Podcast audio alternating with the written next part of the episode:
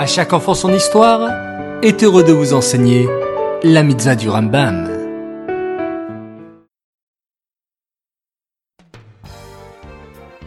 Bokertov les enfants, j'espère que vous allez bien, que vous êtes en pleine forme et que vous avez passé une belle nuit. Baou Hashem. Aujourd'hui, nous allons apprendre deux mitzvot du Rambam.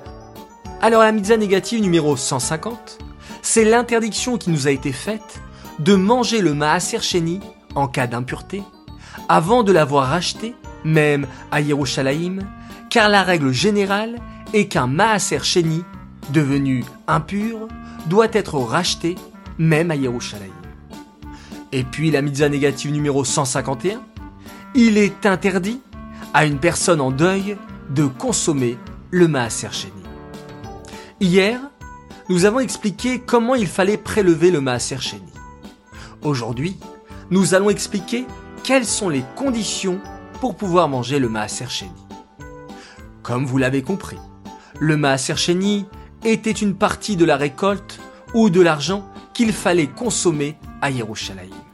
C'est-à-dire que le juif, le propriétaire du champ, devait manger la récolte ou dépenser l'argent du Maaser Sheni à Yerushalayim.